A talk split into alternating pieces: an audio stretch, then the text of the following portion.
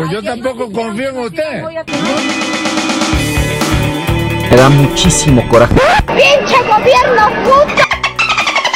Las últimas noticias en 5 minutos con una rolita. ¿Y qué? ¿No he chocado? Tenemos que mocharle la mano al que robe. Sin tanta vuelta, lo que es, la neta, en corto. Son gentes drogadas. Sí, yo sentí una vez un temblor que nadie más sintió. Esto, Esto es, para empezar. ¡Olichi! Qué bonita manera de iniciar el día, Sandoval. Este puede ser nuestro grito de inicio de todas las mañanas. ¿Cómo ño? ¡Va, va, va, va, va! ¡Me late!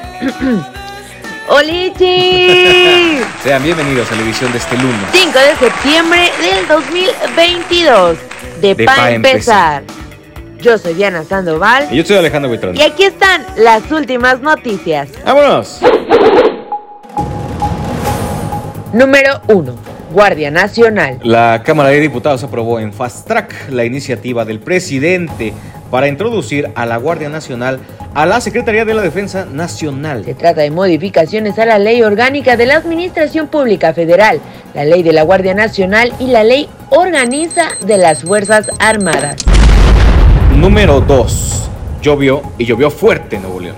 Luego de una de las temporadas con más sequía en el estado de Nuevo León, este domingo se cayó el cielo, así como lo escuchan. El gobernador neolonés Samuel García exhortó a las familias a no salir de casa e incluso suspendió actividades escolares debido a las fuertes inundaciones. Número 3. Habrá tren Maya. En su cuenta de Twitter, el presidente Andrés Manuel López Obrador difundió una fotografía aérea de la línea de construcción del proyecto ferroviario en medio de la selva. Con absoluto apego a la legalidad, paciencia y el apoyo de la gente, reiniciamos los trabajos del tramo Cancún-Tulum. No procedieron los amparos en lo jurídico, en lo ambiental ni en lo social. Habrá tren Maya, dijo López Obrador.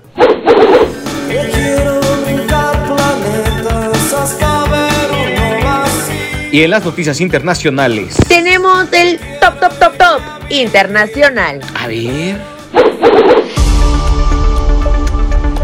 Número 4, va para atrás. Seguro se enteraron que los chilenos salieron a votar este fin de semana.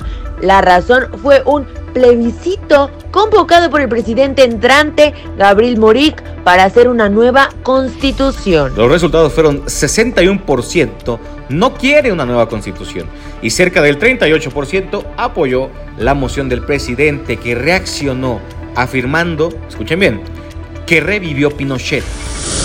Número 5. Tragedia en Canadá. Una serie de apuñalamientos, sí, así como lo oye. Apuñalamientos en Canadá dejó como saldo a 10 personas fallecidas y 15 personas heridas, de acuerdo con información del gobierno canadiense. Los apuñalamientos tuvieron lugar en varios lugares de James Smith Cree y en el pueblo de Wildon, al noreste de la región Saskatoon. La policía busca a dos sospechosos. Número 6. Terremoto en China. Al menos 30 personas perdieron la vida como resultado de un sismo de 6.8 grados que golpeó la región de Sichuan en China. Hay cortes a los suministros de luz y de agua al tiempo que la policía trabaja en contener los deslaves en las regiones montañosas.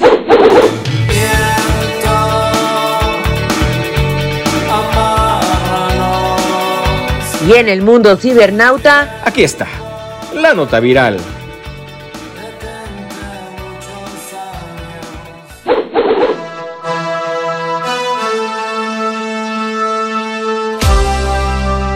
Escucha bien, Sandoval.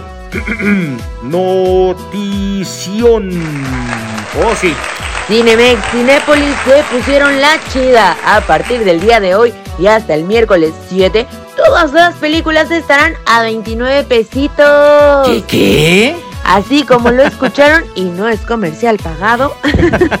Y ya se la saben, dense una escapadita. Aprovechen para ir a ver esa peli que tanto quieren ver o que no alcanzaron a ver. O el estreno de la versión extendida de Spider-Man. ¿Cómo ño? Vamos a Mix, ¿no? ¿Vamos? ¿Vamos? ¿Jalo? ¿Baba? Y antes de irnos, Les dejamos esta rolita. 5 de septiembre de Vico. Un clásico, claro que sí. Nos la mandó nuestro querido amigo Redo. Que la disfruten mucho. Ahorita volvemos. Ya venimos. Hoy es 5 de septiembre y mi hija cumple 13, el tiempo pasó volando, ya ni me acuerdo cuándo empezó a ser señorita. Hoy es 5 de septiembre y mi hija cumple 13, tengo mezcla de emociones, alegrías y temores y el corazón se me agita. Hoy es 5 de septiembre y mi hija cumple 13, una edad de confusiones y de nuevos horizontes dentro de su corta vida. Yo le ofrezco mi amistad cuando tenga la necesidad, cuando tengo un problema bien grande y no encuentre salida.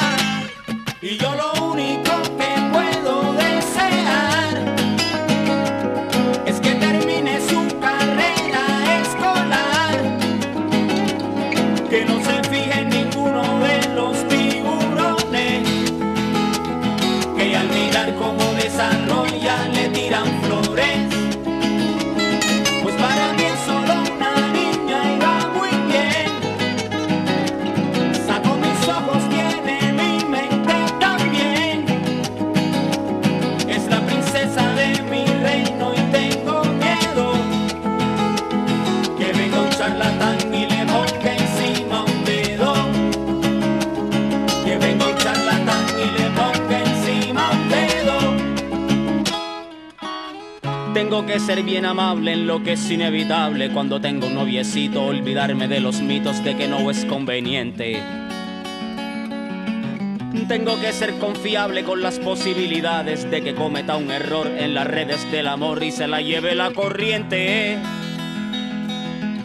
Tengo que ser respetable y hasta un poco negociable cuando tome decisiones más allá de mis visiones porque es independiente que la bendigan desde arriba y que se me mantenga viva, que su orgullo no muera por lo que murmure la gente.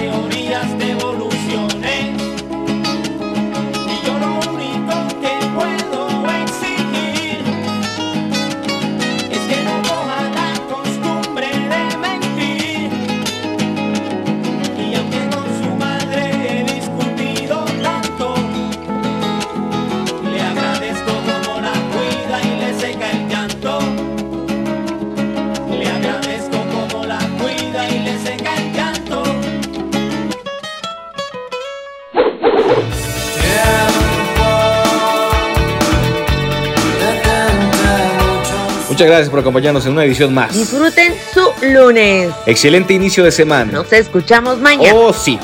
Adiós. Adiós.